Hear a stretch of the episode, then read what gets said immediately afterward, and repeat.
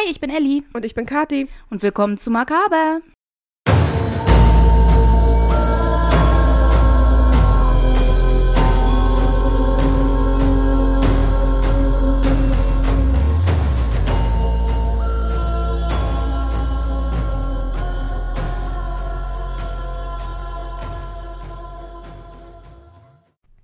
Ja, heute etwas verspätet, ähm, dank technischer Schwierigkeiten, weil mein Mikrofon bei der Aufnahme unseres eigentlichen Podcasts der Meinung war, nicht aufnehmen zu müssen, was mir dann nach fast einer Stunde aufgefallen ist. Das stimmt nicht, es hat sie aufgenommen, aber sie war so, so leise. Ja, Sie hätte genauso gut flüstern können. also das war ja noch nicht mal Obwohl, ausreichend obwohl für flüstern wäre ASMR. lauter gewesen.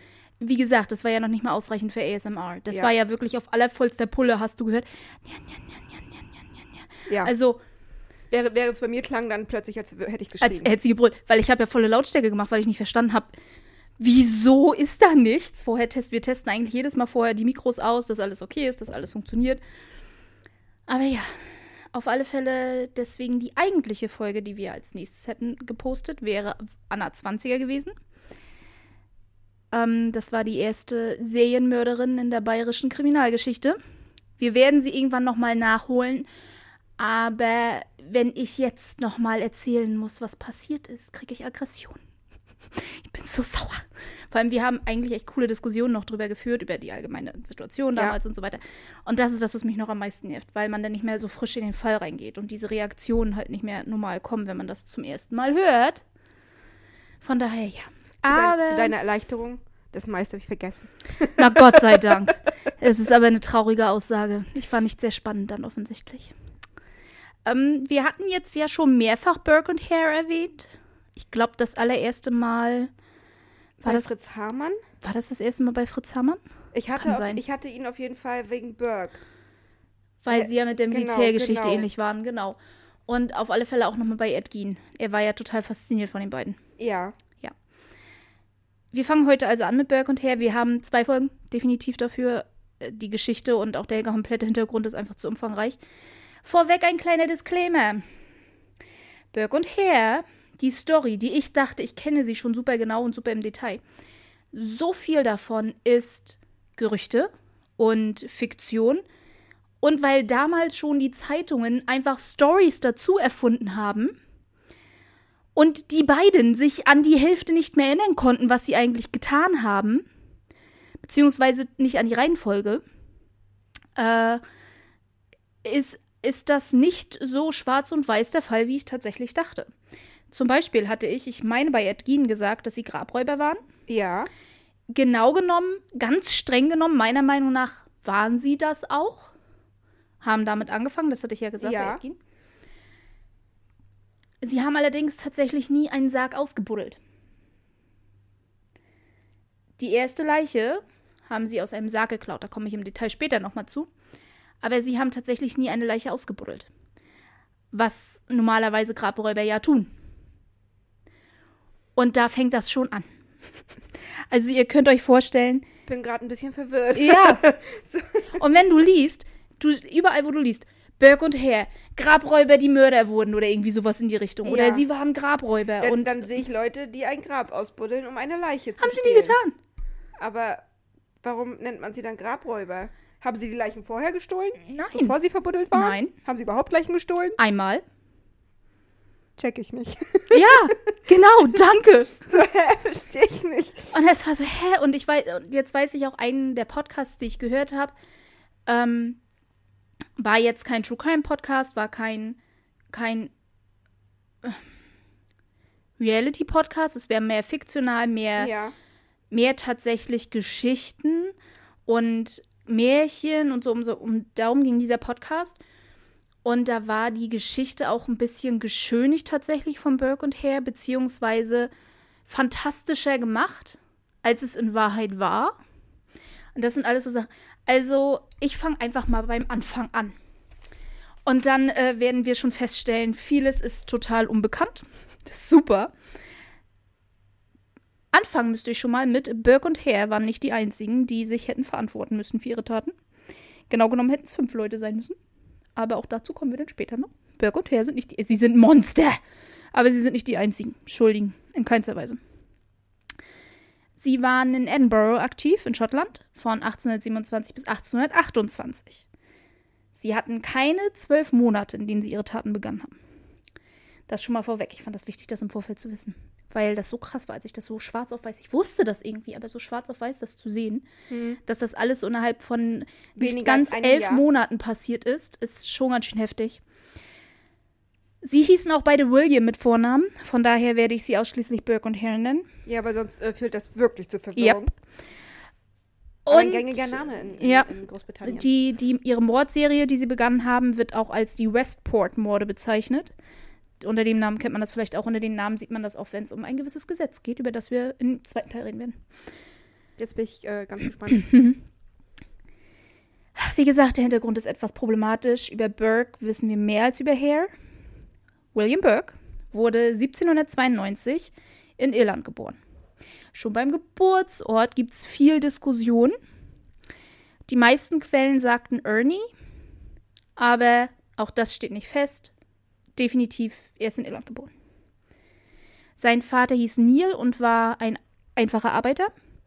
Er ist streng katholisch erzogen worden und in der Familie wurde nur Irisch gesprochen. Sprich, nicht Englisch, Englisch war seine sondern Zweitsprache, irisch. sondern Irisch. Er erhielt etwas Bildung. Ich weiß nicht, wie ich das anders bezeichnen soll. In den zeitgemäßen Quellen nannten sie es faire Bildung. Ja, wir haben Ähm, bis heute keine faire Bildung. Nein. Also wirklich, er war kein Analphabet. Und ich glaube, das ist alles, was man über seine Bildung sagen kann. Okay. er konnte lesen. Er konnte etwas lesen, zumindest. Und Er etwas konnte- schreiben. Ja, Grundschulniveau lesen.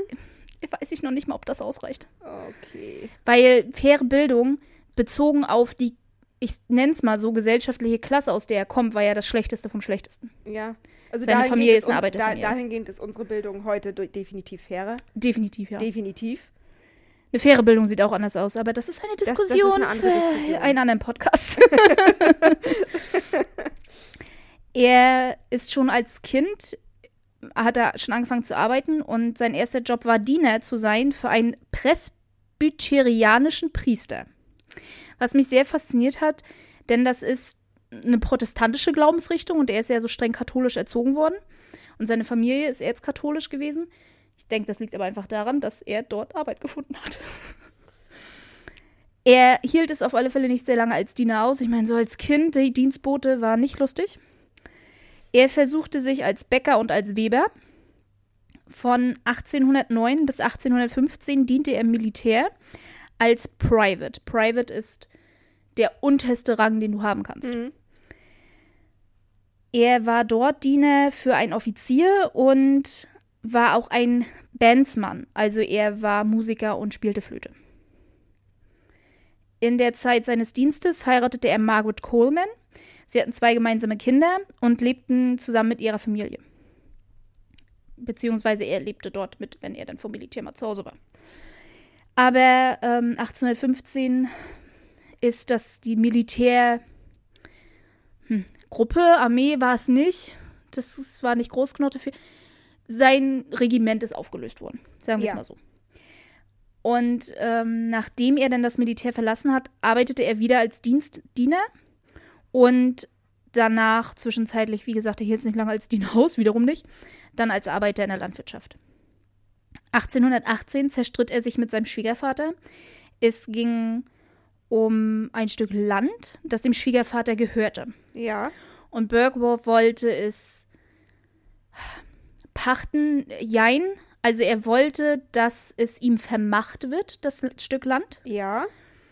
Er quasi aber zu Lebzeiten noch Pacht drauf zahlt. Wenn das Sinn macht. Ich weiß, was du meinst, ja. Aber mit der Klausel, dass der, also dass das Land ihm gehört, trotzdem. Also quasi, das Land gehört mir, Aber ich auf den Papieren Pacht. steht mein Name. Solange du lebst, bezahle ich dir noch Pacht dafür, damit du Einnahmen von diesem Land hast. Und ich kann aber mit diesem Stück Land trotzdem machen, was auch immer ich will. Mhm. Äh, Das wollte der Schwiegervater nicht. Der Schwiegervater hielt nicht sehr viel von Burkes Geschäftsfähigkeiten. Und wie gesagt, daraufhin gab es einen riesengroßen Streit. Ja. Burkes Reaktion war, okay, dann verpiss ich mich und ich lasse auch meine Frau und Kinder im Stich. Wie nett. Bye bye, ich gehe nach Schottland. ja, das ergibt absolut Sinn. Ja, ne? Ja. Also er hat seine Familie nie wieder gesehen. Also er hat sich nie wieder um seine Frau oder ich finde dich doof, also verlasse ich euch alle. Ja. Ich finde deinen Vater doof, also verlasse ich euch alle. Und tschüss. Naja, das wird nicht der einzige Grund gewesen sein, schlussendlich. Aber das Nein. ist das Einzige, was bekannt ist. Er fand in Schottland Anstellung als Kanalarbeiter, während dort die Ausbaus eines großen Kanals von Edinburgh zu Madiston, oh Gott, Madiston, ich hoffe, ich spreche das richtig aus, die schottischen Stadtnamen sind so ein bisschen interessant, äh, gebaut wurden. Er lernte während der Zeit Helen McDougall kennen und zog mit ihr zusammen. Ihr Spitzname war Nellie. Sie hatte bereits zwei Kinder. Ich konnte allerdings nicht herausfinden, wann sie geboren wurden. Sie waren definitiv nicht seine Kinder, aber wie alt genau sie waren, keine Ja. Ahnung. Es wird auch spekuliert, dass sie eventuell vorher Prostituierte war, weil es so eine gewisse Gruppe Frauen gab, die Prostituierte waren, die quasi den Kanalarbeitern hinterhergezogen sind. Mehr oder weniger, um ihr Geld dann dadurch zu verdienen. Andere Quellen sagen wiederum, dass sie mit einem anderen Mann in der Beziehung war und dann Burke kennengelernt hat und wie auch immer. Ich konnte auch nicht herausfinden, was mit ihren Kindern passiert ist. Sie und Burke leben zusammen. ja. Die Kinder leben nicht mit ihnen. Wo leben die? Richtig. Keine Ahnung. Keine Ahnung, die werden nie erwähnt. Ich weiß nicht, ob sie einfach nie erwähnt wurden zum Schutz, dass sie noch so jung waren, als die Taten bekannt wurden, dass sie tatsächlich geschützt wurden, aber in Anbetracht der Tatsache, was für Wellen geschlagen wurden und wie krass das durch die Medien ging und was es gab Lynchmöppe im wahrsten Sinne des Wortes zum Ende hin. Und von daher, Lyn- Lynchmöppe, ist das die Mehrzahl von Mob? Ich habe keine Ahnung. Mehrere Lynchmobs. Vielleicht ist das die richtige Mehrzahl. Ich Hört google das. beides Ich- scheiße an. Ich, ich google das. Erzähl mal weiter. ja, und von daher glaube ich nicht, dass die Kinder bei ihnen gelebt haben, einfach weil das dann mit erwähnt worden wäre. Also, von daher, ich keine Ahnung, wo ihre Kinder abgeblieben sind. Sie hatte zwei, als sie ihn kennenlernte und dann waren sie irgendwann verschwunden. Im August 1822 waren die Kanalarbeiten dann abgeschlossen und er arbeitete zwei Jahre in einer Kleinstadt namens Pebbles. 1800. Oh, Kathi hat's gefunden. Die Mehrzahl ist tatsächlich Lynchmobs. Das hört sich blöd an, aber Möppe hört sich auch blöd an. Das klingt einfach doof, egal wie wir es sagen. Beides die klingt Mehrzahl blöd. ist tatsächlich Lynchmobs. Lynchmops, okay. Ich habe auch einen Lynchmob. ähm, ja. 1824 fand er dann Arbeit in Edinburgh als Schuster. 1826 zogen er und McDougall nach Westport in Edinburgh. Westport war Old Town, Altstadt, Hm. die ärmlichere Gegend. Standardmäßig war es dort in Häusern unterzukommen, als quasi Untermieter. Du hast dort mehr oder weniger pro Nacht bezahlt, selten, dass du länger bezahlen konntest. Gab es auch, aber eher seltener. Und du hast in einem Zimmer geschlafen, oftmals auch mit anderen Leuten, die sich auch für eine Nacht mit einquartiert haben. Weil die meisten Leute so arm waren, dass sie ihren Tageslohn aufbringen mussten, um überhaupt irgendwo ein Bett zu bekommen. Ja. Sodass, wenn sie nicht genug Geld zusammenkratzen konnten, sie auf der Straße geschlafen haben, auf Kirchbänken geschlafen haben und sowas. Von daher, äh, und das ist wichtig jetzt für den weiteren Verlauf der Story, diese Häuser, in denen sie leben, es sind, es ist ein Raum, in dem sie alle quasi dann zusammen schlafen. Die Leute, die sich dort eingemietet haben. Ja. Im Normalfall. Es gibt auch, gab auch andere Häuser, aber das ist so der Standard. Das arme Ehepärchen hat hier noch einen extra Raum und der wird vermietet an so viele Leute, wie auch mehr Betten da reinpassen. Und mitunter mehr als das. Hauptsache, sie haben ein Dach über dem Kopf für eine Nacht. Im September 1826, äh, 27 lernten sie Margaret Hare kennen, die ihnen anbot, in ihr Mietshaus zu ziehen, in Anführungsstrichen Mietshaus. Also äh, sie haben sie Lodging Houses genannt. Das sind die Häuser wirklich gewesen, wo du halt ein Zimmer mieten Ja. konntest. Sie hatte tatsächlich aber ein sehr gutes Angebot den beiden gemacht, da sie noch einen Kellerraum hatten, den Burke als Werkstatt für seine Schusterarbeiten nutzen könnte, sodass er aus dem Haus heraus arbeiten konnte.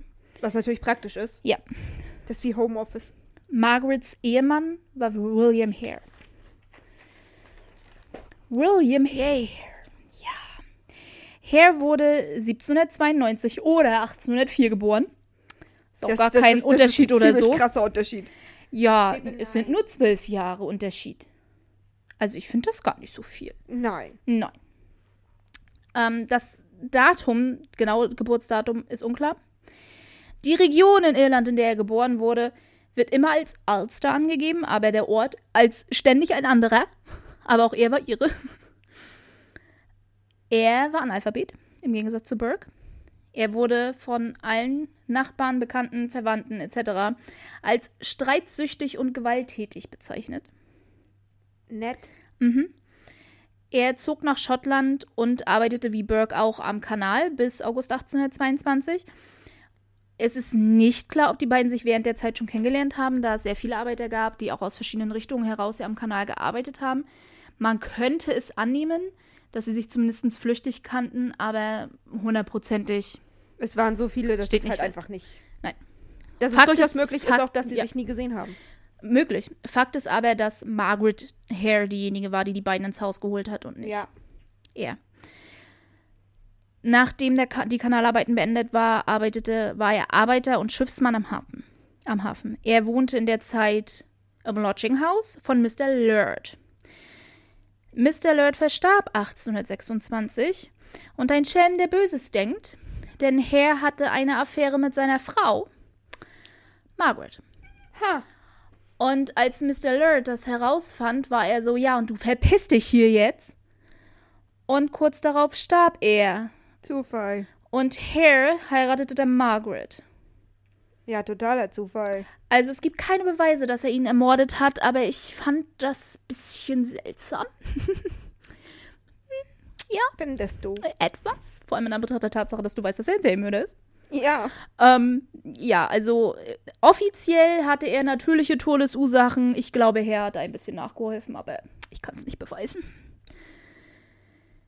Ja, vor allem, da sie super kurz danach geheiratet haben. Also da war keine offizielle Trauerperiode oder wie auch immer.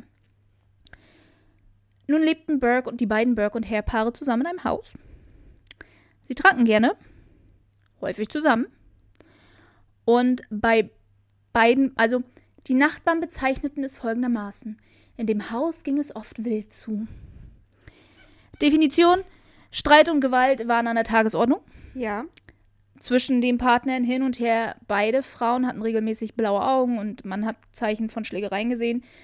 Aber sie haben genauso ausgeteilt, wie sie bekommen haben. Also insgesamt waren das zwei super gesunde Beziehungen. Voll mit Alkohol und Schlägereien.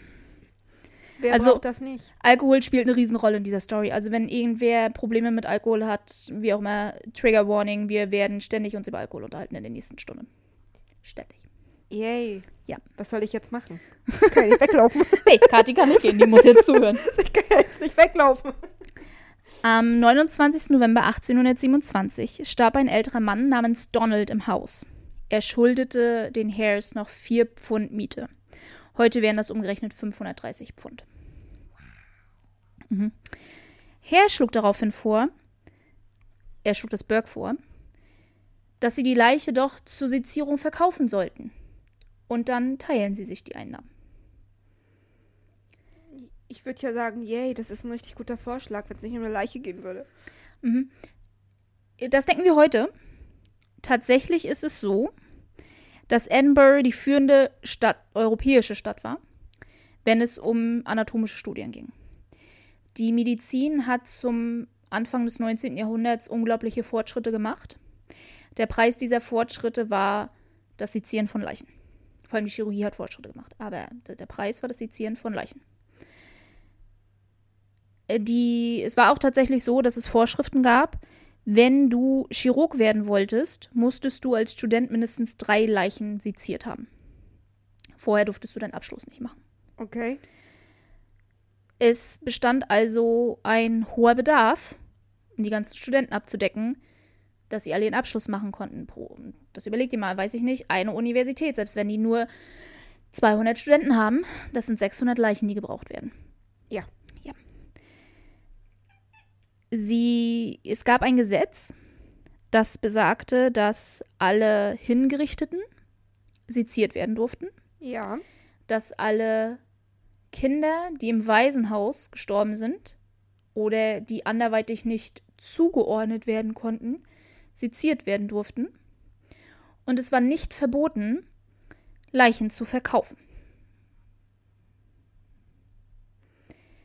Die Tat der Grabräuberei war verboten, aber nicht das Verkaufen der Leichen, solange, und jetzt kommt der Witz, die Leiche nichts bei sich trug. Hat die Leiche noch Klamotten an, ist das Diebstahl. Also muss ich die Leiche Ausziehen. ausziehen, um Keine persönlichen Gegenstände. nackt zu verkaufen. Richtig.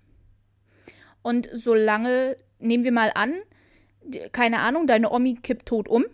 Du ja. ziehst Omi aus und bringst Omi zum nächsten Chirurgen und verkaufst sie. Ist Ja. total egal. Damaligen Zeitpunkt. Hast du Omi ausgegraben, ist das Ausgraben illegal. ja.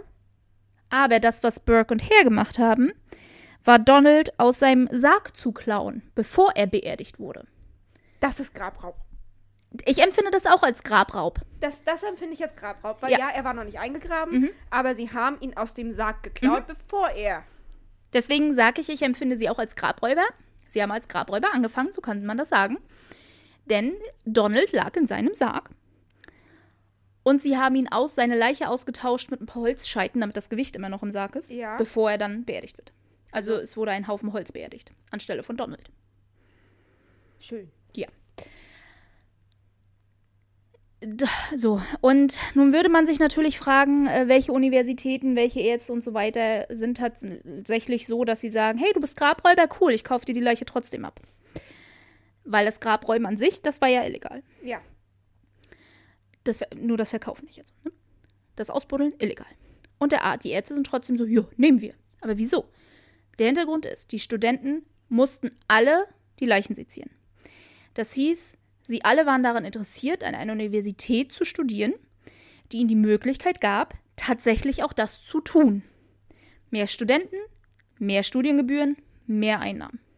Kapitalismus! Einfache Rechnung. Ja, und weil die Universitäten diese Masse aber nicht abdecken konnten, gab es vermehrt und vor allem in Edinburgh, in Edinburgh gab es richtig ein Surgeon Square, also ein Chirurgenviertel oder Markt, Ja. wo die ganzen Chirurgen ihre privaten Operationstheatersäle hatten. Und früher war es ja tatsächlich Theatersäle. Und haben dort ausschließlich Anatomieunterricht gemacht Ja. mit den Leichen, die sie gekauft haben. Und die Studenten waren dann an diesen privaten Anatomieschulen, um dort ihren Anatomiekurs quasi absolvieren zu können. Ja. Und die haben dann dadurch natürlich auch ordentlich Geld eingenommen. Die, die Nachfrage nach Leichen war also verdammt hoch. Ja. Und viele Leute, viele, viele, viele Leute sind daher zu Grabräuberei übergegangen. Du, aber ehrlich, ich glaube, ich kann es bis zu einem gewissen Punkt verstehen. Ich glaube, wenn, wenn so ein Familienmitglied stirbt und du bist wirklich knapp bei Kasse, ist die Überlegung durchaus da, zu sagen, Ja. wir verkaufen jetzt äh, Omi Traurig, aber wahr. und haben dann äh, 500 äh, und, haben, und haben dann so ein bisschen Geld für und können uns Mhm. davon monatlang eine Miete leisten Mhm. Ähm, und sind dann aber schon mal, das ist dann schon mal ein Monat oder vielleicht auch zwei Monate, die wir abgesichert sind, was, Mhm. was einen Schlafplatz betrifft. Und dann, ich kann, ich kann da Kleidung, Essen. den, den Gedankengang durchaus nachvollziehen. Vor allen Dingen, Beerdigungen waren ja nicht umsonst. Ja, Auch die mussten bezahlt werden. In dem Eben. Moment, wo du die Leiche aber verkauft hast, musstest du auch keine Beerdigung mehr finanzieren. ja. Das kommt halt mit dazu. Das, kann ich das da. Andere Leute hatten natürlich Angst davor, dass ihre Gräber beraubt werden sollten. Daher gab es dann so tolle Sachen wie den, wie, wie.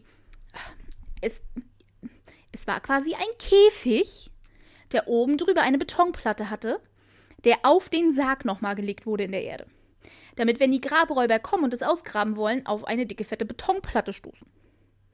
Und einen metallenen Eisensarg, damit sie nicht an die Leichen rankommen. Das sind Sachen, die die Leute dann früher damals gemacht haben, damit ihre Leiche ja nicht aus der Erde geklaut wird. So heftig war das, das so, so verbreitet war das. Es war so verbreitet, dass diese Männer ihren eigenen Namen bekommen haben. Auf, Im Original heißt es Resurrection Men, Ja. übersetzt Auferstehungsmänner. So kann man sagen. Hm. Das war wirklich so eine eigene Gruppe, die natürlich nicht offiziell rumgelaufen sind und gesagt haben, hey, ich grabe für meinen Lebensunterhalt Leichen aus, aber so waren sie bekannt. Und es wurden quasi alle Augen zugedrückt, wenn es darum ging, dass die Ärzte ihnen die Leichen abgekauft haben. Weil sie auch wollten, dass die Medizin Fortschritt macht, etc. Und naja, wie gesagt, Kapitalismus. Ja. Burke und Hare wussten also, dass es definitiv Ärzte gab, die ihnen. Ähm oh, wir waren doch bei dem Punkt. Komme ich nochmal drauf zurück. Super interessant. Von wegen, ähm, du kannst dann so und so lange deine Familie ernähren. Ja. Wenn du eine Leiche verkaufst, ich sag mal, im Durchschnitt hast du in den Sommerzeiten 5 Pfund für eine Leiche bekommen. Und im Winter war 10 bis 15 Pfund, je nachdem, in welchem Zustand die Leiche ist, durchaus normal. Burke und Hare haben im Schnitt 10 Pfund pro Leiche bekommen. Ein durchschnittlicher Arbeiter hat 10 bis 12 Pfund im Jahr verdient. Gott, damit hast du ja eine Jahresmiete. Mhm. Ein Jahresunterhalt für eine Ja. Leiche. Also, ich, ich hätte ähm, hätt Omi auch verkauft dann. Ja. So. Ja. Mhm. Mhm. Für, die Mediz für den medizinischen Fortschritt. ja, plus die Arbeiter hatten eine 70-Stunden-Woche dafür. Ja. Und ja. Überlegst. Mhm. 70 Stunden. Ich finde Mhm. die 40 schon anstrengend. Ja, da musst du mir überlegen. Kannst du sagen, wenn du einen Pfund im Monat verdient hast, warst du gut. Hast du eine Nacht eine Leiche ausgegraben, hast du für zehn Monate das Geld zusammen. Ja. Also, je nachdem, in welchem Zustand die Leiche ist, aber trotzdem. Also, wie gesagt, Hare wusste also definitiv, dass es in Edinburgh Ärzte gab, die ihm die defini abkaufen würden. Er wollte zuerst Donald an die Universität verkaufen. Einer der Studenten hat, den, die er angesprochen hatte an der Universität, haben ihn allerdings zu Dr. Robert Knox geführt und hatten ihm gesagt, er solle Donald dort verkaufen, dass Robert Knox die beste private Anatomieschule in Edinburgh hätte und er würde auch am besten bezahlen. Er hat ihn für Donald sieben Pfund und zehn Pence gegeben, umgerechnet Pence, damals waren es noch Schillinge, aber das Schillingsystem ist sowas von kompliziert, da gehe ich jetzt nicht drauf ein. Ähm, umgerechnet 940 Pfund haben sie für eine Leiche bekommen. Ähm, Das ist heute nicht mal eine Monatsmiete. ja, aber wenn du mal überlegst, Ja, dass was es damals wert war. ist Sieben schon viel, Pfund, gut, musst du durch zwei teilen, sind 3,50. Aber das sind trotzdem drei Monatsgehälter gewesen, Ja. wenn du so willst, die sie mit einem Schlag bekommen haben. Dr. Robert Knox ist ein Protagonist dieser Story, der meiner Meinung nach bestraft gehört hätte. Ich gehe also auch im Detail auf sein Leben ein. Ja. Denn meiner Meinung nach gehört er dazu. Okay. Er ist am 4. September 1791 in Edinburgh geboren. Er war das achte Kind seines Vaters, der selbst Lehrer für Naturphilosophie an der Universität war. Knox besuchte das, die Royal High School in Edinburgh. Das ist die älteste Schule Schottlands, die es mindestens seit 1128 gab. Mhm. 1810 begann er in Edinburgh sein Medizinstudium. Und ich fand das so ein Fun Fact, ich musste es einfach mit erwähnen. Er fiel beim ersten Mal durch seine, seine Anatomieprüfung. Ist ja auch schwer. ja, aber jetzt ist er Anatomieprofessor Ja. und kauft Leichen. Ja, aber die ist ja auch schwer. 1814 arbeitete er in London. Ab 1815 diente er in der Armee als Assistenzchirurg bis April 1820. Im Oktober 1820 ging er nach Frankreich, um dort äh, sein Studium über die Anatomie zu vertiefen. Zu dem Zeitpunkt waren dort die Studien am vertiefsten, am genauesten, oh Gott, die Galvan, oh Gott, ich hoffe, oh, galvanischen Experimente waren dort, äh, ich will es nicht gang und gäbe nennen, das wäre übertrieben, aber waren dort in einer Hochkonjunktur, sprich, sie haben mit Tierkadavern angefangen, Stromexperimente durchzuführen, haben dann zum Beispiel den Kopf eines Bullen abgetrennt und seine Zunge wackeln lassen mit Strom. Sie sind dann irgendwann dazu übergegangen, solche Sachen, Kathi lacht. Dieses Bett auf meinem Kopf. Und sehe nur die Zunge. Willkommen bei Makabe. Mehr kann ich dazu nicht sagen. Sie sind irgendwann dazu übergegangen, diese Experimente auch an Menschen durchzuführen. Einer von, und ich kann dessen Namen nicht aussprechen, ich habe es dreimal versucht, ich, ich werde es nicht versuchen. Einer der Professoren, die Nox, Pepe hängt am Stuhl fest, er kommt mit seiner Kralle nicht raus. Lass ihn.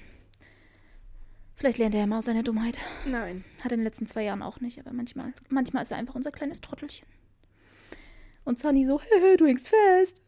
Ich gehe jetzt. Ich glaube, er braucht auch Hilfe. Kathi steht jetzt auf und hilft dem Kater. Ich hätte jetzt gerne eine Kamera in der Hand, was ich nicht habe. Heb ihn einfach hoch, dann kommt er raus mit der Kralle. Er ist doch ein Trottel. Er soll ja nicht an unseren Stoffstühlen hochklettern, ne? Aber er will ja nicht hören. Vor allen Dingen, er muss ja überall sich hochziehen, damit er Klimmzüge machen kann. Und er hat echt Muskeln an seinen Vorderpfoten, ja. Aber nein, er kann nicht springen wie andere Katzen. Nein. Ich habe ja auch keine Kraft. Er hat ja auch keine Kraft in seinen Hinterpfoten, nur in den Vorderpfoten. Ja. Jetzt guckt er mich an. Äh, lästerst du über mich? ja, hab ich. Ja. Ja, auf alle Fälle galvanische Experimente. Sie gingen dann natürlich irgendwann dazu über, diese Experimente auch an Menschen durchzuführen. Einer der Professoren, die Knox total toll fand, hat ein Experiment durchgeführt, in dem er eine tote Frau auf verschiedene Leute im OP-Theater hat deuten lassen. Mit ihrer Hand durch Stromstöße. Weißt du, woran mich das erinnert? Hm? Erinnerst du dich an die Serie, die wir geguckt haben? Äh, äh, war das Frankenstein? Frankenstein? Darauf basiert Frankenstein.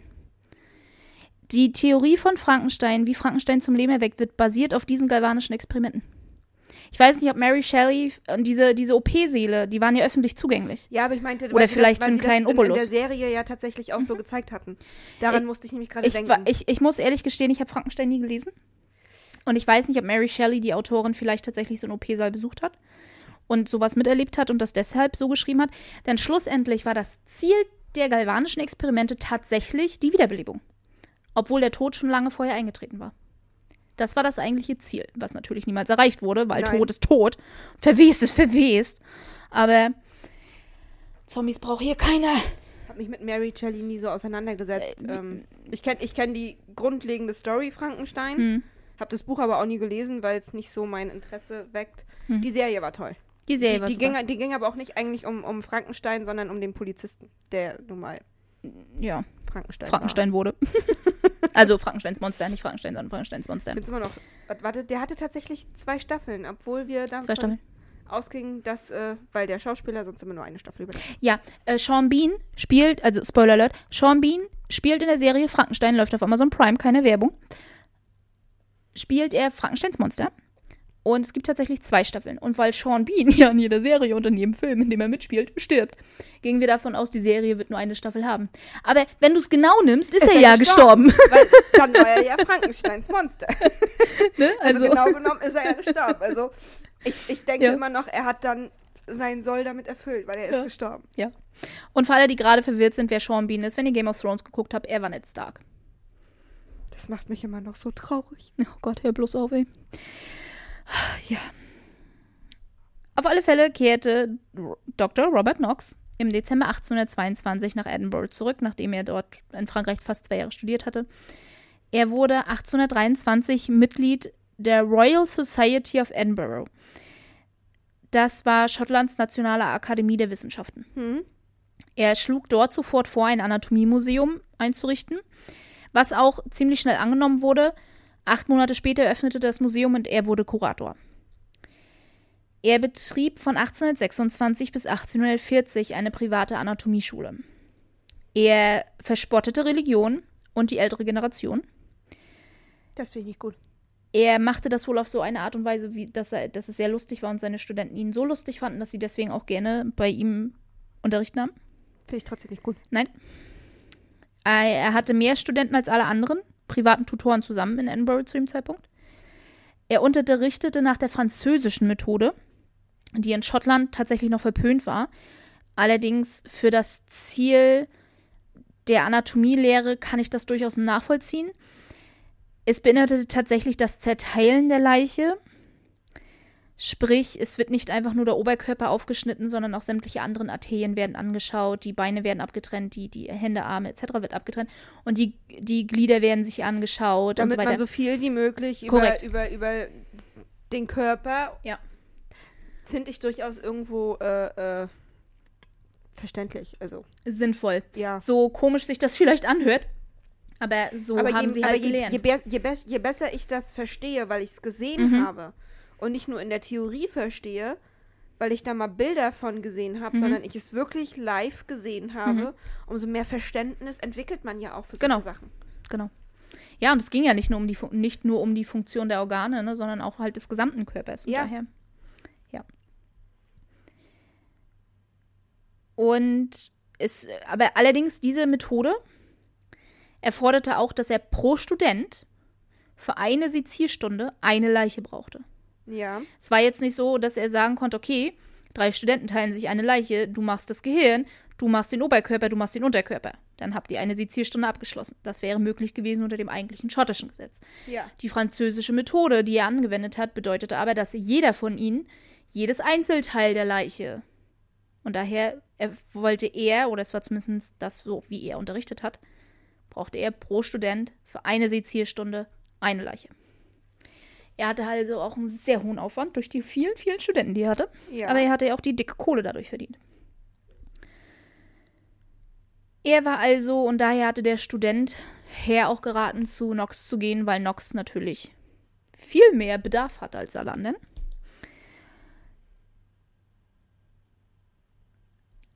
Ähm, also ich habe mir hier nochmal einen Tweets gemacht mit dem Diebstahl, aber das habe ich schon längst erzählt. Ich weiß nicht, warum ich sie da hingeschrieben habe, aber ja, wie auch immer. Jetzt habe ich mich Hat selbst verwehrt. dann in dem Moment in den Sinn bestimmt. Ja, in dem Moment kam mir das im Sinn, weil ich es wahrscheinlich irgendwo anders schon gelesen hatte. Und dann war das so, ich muss das noch schnell aufschreiben. Und dann so, das passt hier thematisch gar nicht rein. Ellie hat sich selbst verwirrt. Okay, nicht passiert mir öfter. Im Januar 1828 beging Burke und Hare ihren ersten Mord. Joseph war Müller und hatte bei Hare ein Zimmer gemietet, als er schwer krank wurde und unter hohem Fieber litt. Margaret war besorgt, dass sie einen schlechten Ruf bekommen würden, wenn sie Kranke beherbergen würden. Ja ansteckend. Ist ja ein Chaos für Kranke. Da kannst du nicht hingehen und das Zimmer für die Nacht mieten. Der kann nicht hier bleiben. Herr bat Burke also, ihm zu helfen, Joseph zu beseitigen.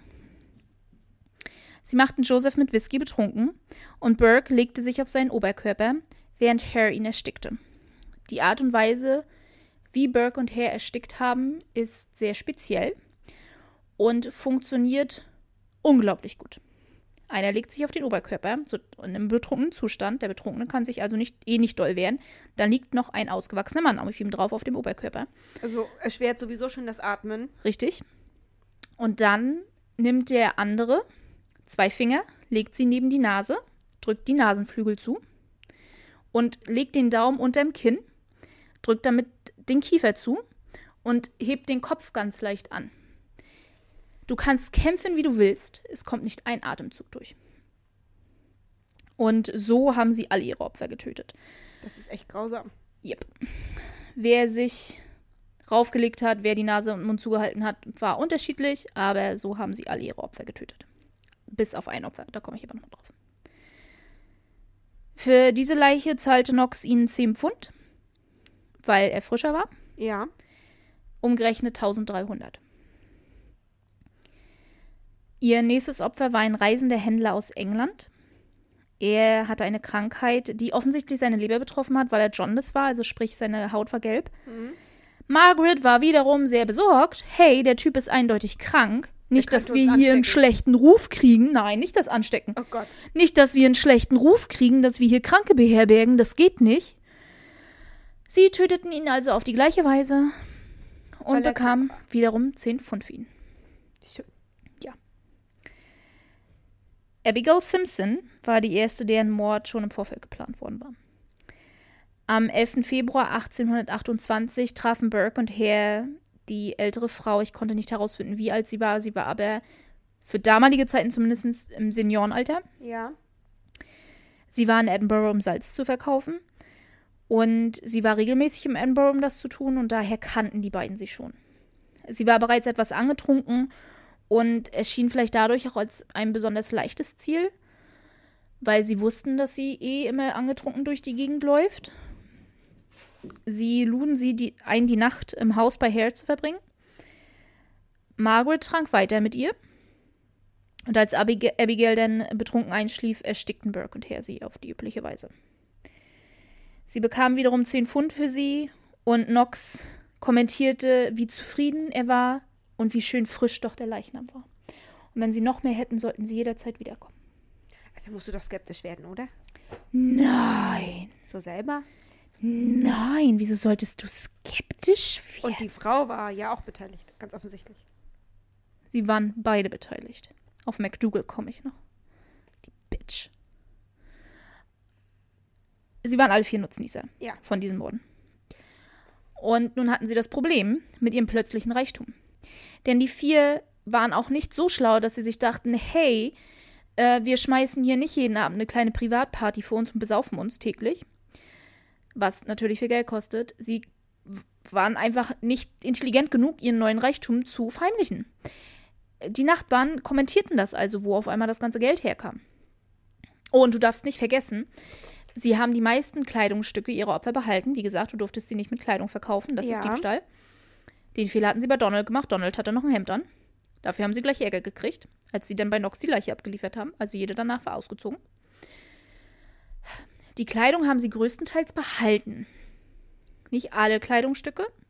Einzelne Kleidungsstücke haben sie verschenkt. Kleidung war damals unglaublich teuer. Du hattest nicht viele Sachen zum Wechseln. Ja. Die anderen Kleidungsstücke, wie gesagt, es ist nicht alles gefunden worden. Einiges konnte bewiesen werden, okay, das hat der Neffe bekommen, das hat der Bruder bekommen, wie auch immer.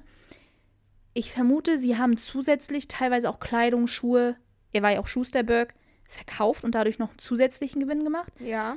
Der ist aber nie irgendwie detailliert worden. Burke hat für einige Opfer detailliert aufgeschrieben, wie in so einem kleinen Buchhalterbuch, Ja.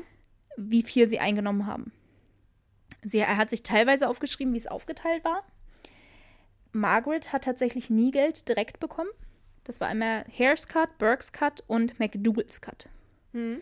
Also, aber genau wie das genau aufgeteilt war, dadurch, dass Burke die Leichen durcheinander gebracht hat, also die Leichen, die Opfer durcheinander gebracht hat in seinen Geständnissen, äh, werde ich jetzt nicht sagen, was er aufgeschrieben hat. Er hat sie durcheinander gebracht. Teilweise hat er die Namen verwechselt und so eine Scherze. Und daher erzähle ich das nicht, sondern nur, was sie tatsächlich für die jeweiligen Opfer bekommen haben und nicht, wie sie es aufgeteilt haben. Auf alle Fälle hat McDougal aber direkt Geld bekommen. Von daher kann man ja auch davon ausgehen, dass sie eine größere Rolle gespielt hat als Margaret, weil Margaret nicht direkt was bekommen hatte. Oder her hatte sie nur einfach besser im Griff. Wollte ich gerade sagen. Oder weil sie verheiratet waren, zählten sie als eine Person. Naja, ähm, Burke und McDougal waren ja. Pepe versucht schon wieder mein Skript zu fressen. Burke und McDougal waren nicht amtlich verheiratet, Mhm. aber es gab damals in Großbritannien etwas, das nannte sich Common Law Marriage. Also eine Ehe, die allgemein eingegangen wird, aber keine offizielle Ehe mit Trauschein ist, was ja auch nicht funktionieren würde. Burke war ja noch verheiratet. Also anerkannte Partnerschaft. Äh, genau, sowas wie heute unsere eingetragene Lebenspartnerschaft wäre das quasi. Aber Ist ohne quasi keine Ehe, Eintrag. aber irgendwie ist es eine Ehe. Ja, genau. Also deswegen, wenn man manchmal den Fall liest, äh, steht da auch die Ehefrauen von Burke und Hare. Genau genommen war sie nicht die Ehefrau, aber die Lebenspartnerin, aber das war natürlich kein Begriff, den es damals gab und Ja. daher wo war sie dann die Common Law Frau. Es irritiert mich, was du da tust. Er versucht mein Skript zu fressen, ignoriere ihn einfach. Er hasst meine Bücher, das weißt du doch. Ich weiß. Ich, ehrlich, ich liebe sie ja mehr als ihn. Wie kannst du auch nur? Ah ja, ich bin so böse. Ja, da war jetzt ein Cut im Audio, weil Pepe der Meinung war, er muss über den Laptop laufen. Nein, er hat sich, er ist nicht einfach nur drüber gelaufen, er hat sich provokant draufgesetzt. Ja, weil er genau weiß, was wir gerade tun und wir können doch nicht unsere Aufmerksamkeit teilen. Das geht doch nicht. Jetzt versucht er wieder das Buch zu fressen. bist ein kleiner Spinner, Pepe. Ja, jetzt will er wieder mein Buch fressen. Auf alle Fälle mussten die vier sich ja nur eine Geschichte ausdenken, wie sie auf einmal an diese Kohle gekommen sind. Ja, ihre Story war, sie haben ein Erbe bekommen. Das wollte ich gerade sagen. Aber mal ganz ehrlich, da würde ich mir schon denken, ähm, okay, ihr seid Eheleute. Ihr seid in gar keinem Ver verwandtschaftlichen Verhältnis, also Burks sind nicht in einem verwandtschaftlichen Verhältnis zu den Hares. Also wie könnt ihr ein gemeinsames Erbe antreten? Und McDougal und Burks sind auch nicht verheiratet. Also, ähm, hä? ja. Aber ja, das war ihre Story. Manchmal werden Burke und Hare als sehr intelligent dargestellt. Sie waren nicht sehr intelligent. Sie waren auch nicht sehr durchdacht in ihren Morden und in ihren Plänen und nichts. Aber ja. Das nächste Opfer, über das wir reden. Sie ist diejenige, wo die Medien, an die damals war es Zeitung, schon angefangen haben, ihre eigenen Fantasiestories zu erzählen ja. oder sich schlichtweg, ich kann es nicht anders bezeichnen, sich nicht die Mühe gemacht haben, tatsächlich zu recherchieren. Mary Patterson, über die wir jetzt reden werden, ist allgemeinhin in die meisten Burke und Hare Quellen etc. wird sie als Prostituierte bezeichnet. ja. Es besteht die schma schmale, schmale, schmale Chance, klitze, klitze kleine Chance, dass sie eventuell sich irgendwann mal als Prostituierte was dazu verdient hat, einfach weil sie in Old Town gelebt hat und das leider ein Schicksal war, dass viele Frauen mitmachen Ja. mussten. Aber dieser Fakt ist nie bewiesen. Tatsächlich ähm, in ja, also die Story, also ihre Lebensgeschichte, die ich jetzt erzählen werde, basiert tatsächlich auf dem, was in den Stadttouren in Edinburgh erzählt werden. Ja. Und nicht, was in irgendwelchen Blöcken oder, oder Büchern oder was Ja. auch immer steht. Also, am 9. April 1828 lud Burke zwei Frauen ins Haus ein. Mary Patterson und Janet Brown. Mary Patterson war unglaublich schön. Also unglaublich schön. Mhm.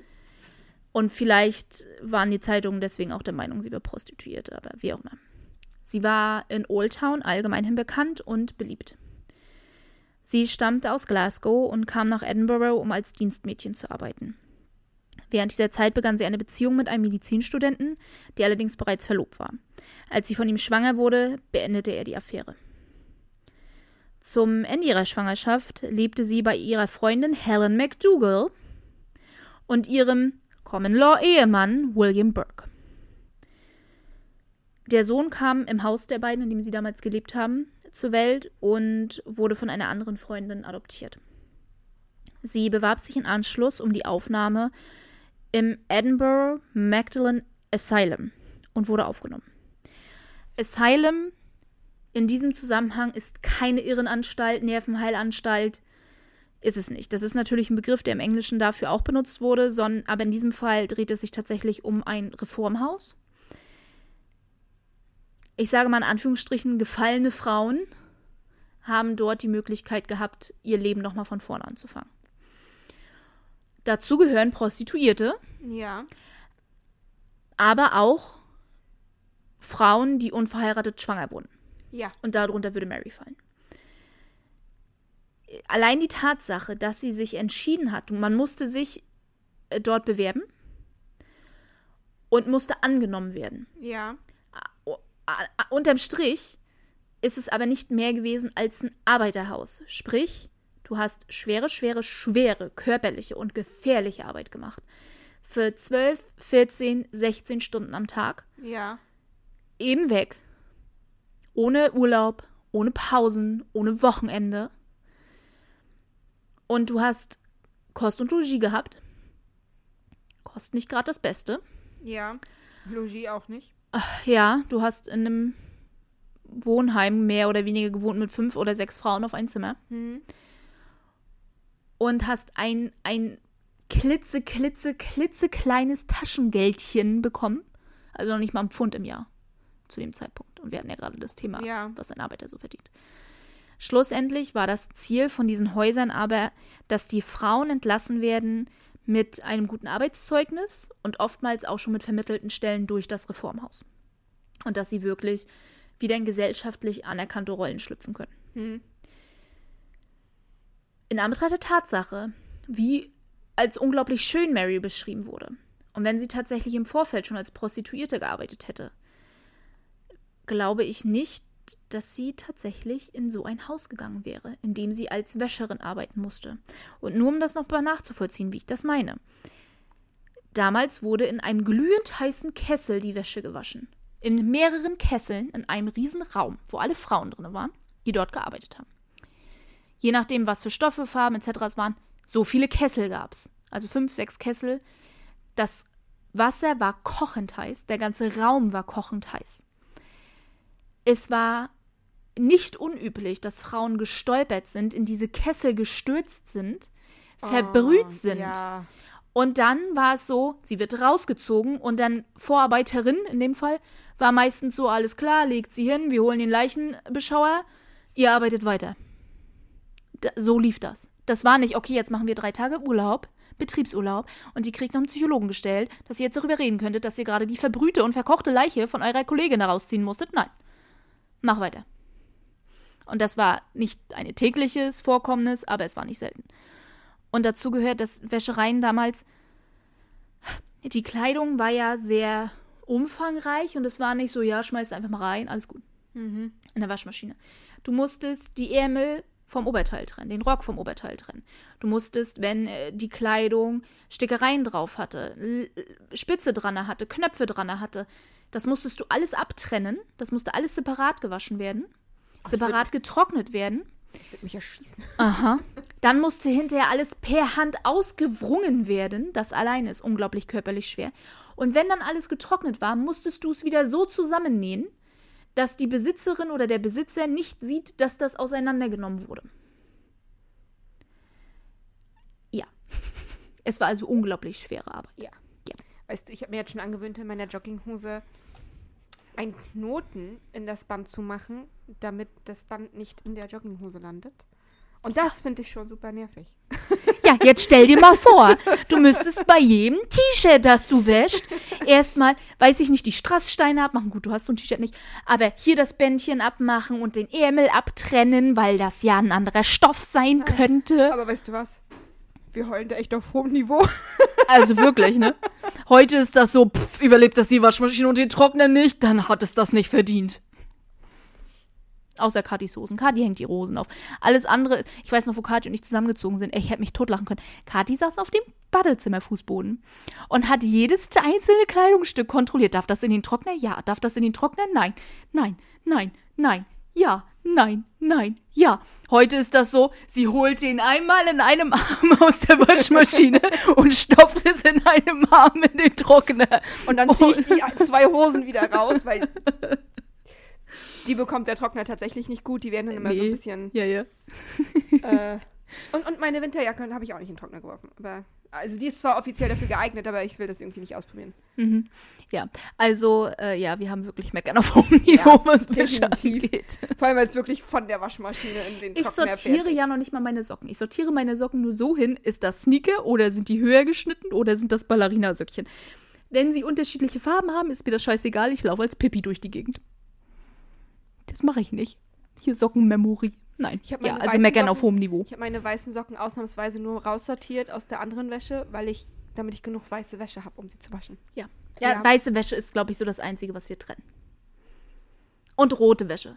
Nein, also ich mache tatsächlich bunt und schwarz, weil ich äh, bunt heißer wasche als schwarz, weil in Buntwäsche ist bei mir Unterwäsche und äh, Ach so, na gut, Unterwäsche Bettwäsche und Socken. Also und willkommen bei Makaber. Wir diskutieren, wie man Wäsche wäscht. Und das wasche ich durchaus heißer, als ich meine schwarzen Sachen wasche. ja, gut, okay. Ja, kommen wir auf alle Fälle zurück zu meinem eigentlichen Punkt.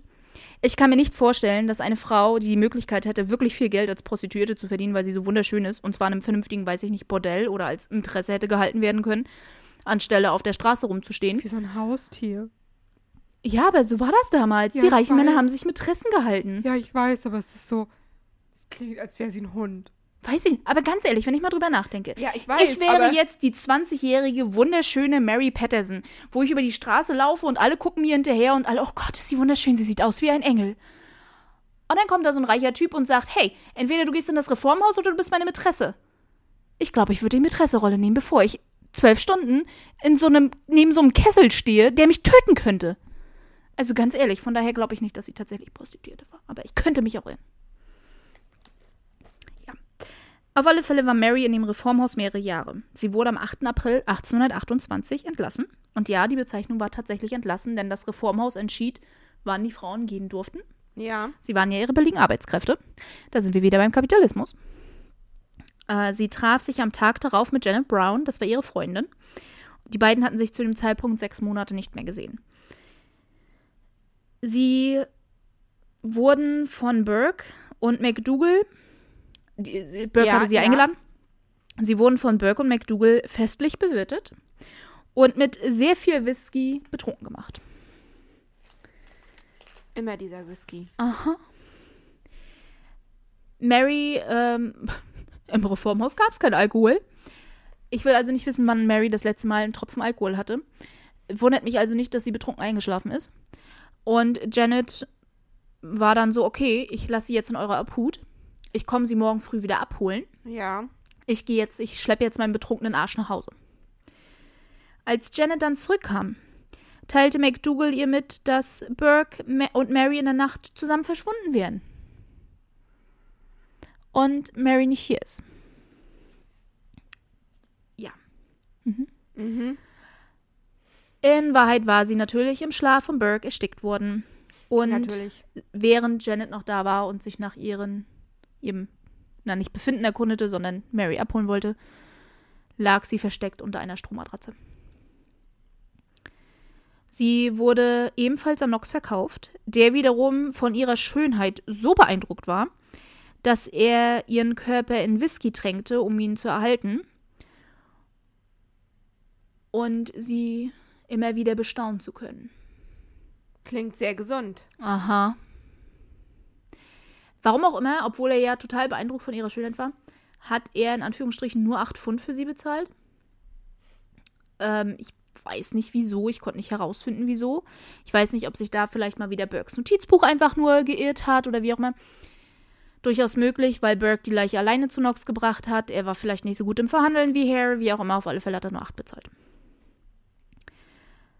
Allerdings hat Knox noch etwas mehr Geld ausgegeben.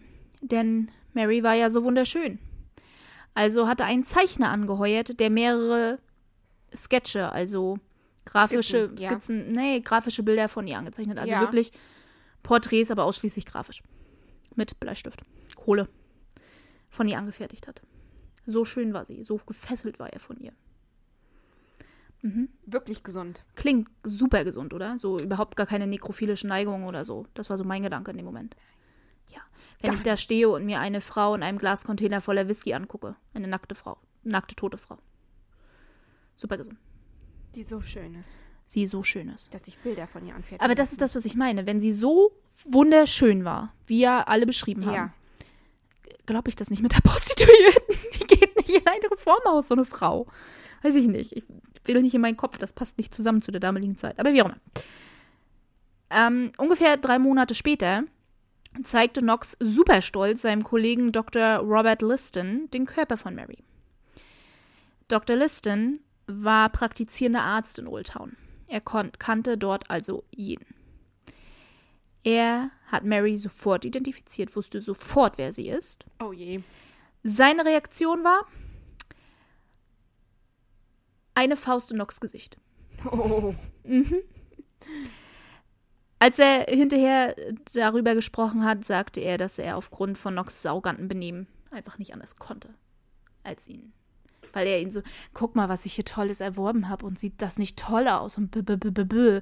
Der so, das ist Mary, bam, hat er eine zusetzt. Also, Ja. Ja.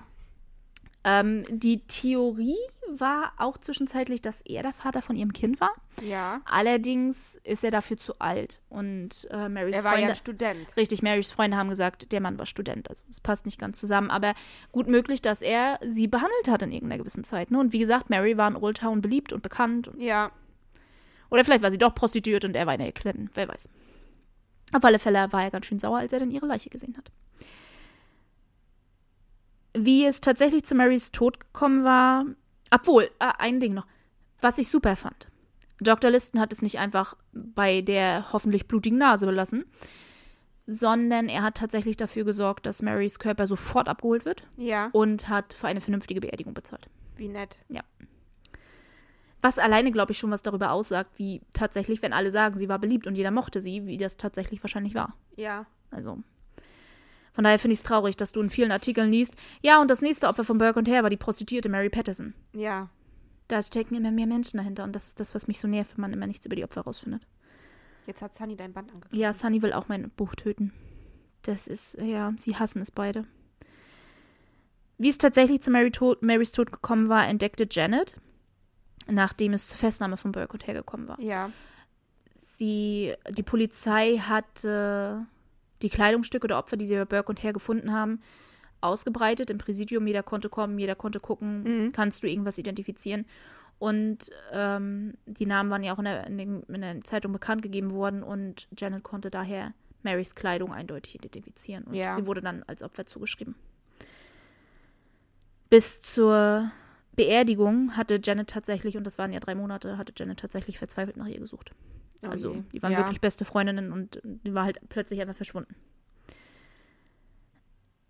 Ähm, es würden noch einiges an Opfern folgen. Das Problem ist, Burke und Hare sind sich zwar über die Anzahl, die schlussendliche Anzahl, einig gewesen, Aber weder über die Reihenfolge, noch haben sie genaue Namen gehabt, noch äh, wann es genau war. Also wie gesagt, das ist einfach ein bisschen chaotisch.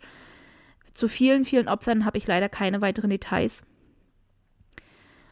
Die nächsten paar Opfer werden wir im zweiten Teil besprechen. Dann auch, wie Burke und Hare festgenommen wurden und das Nachspiel, was Ja. ihre Taten hatten.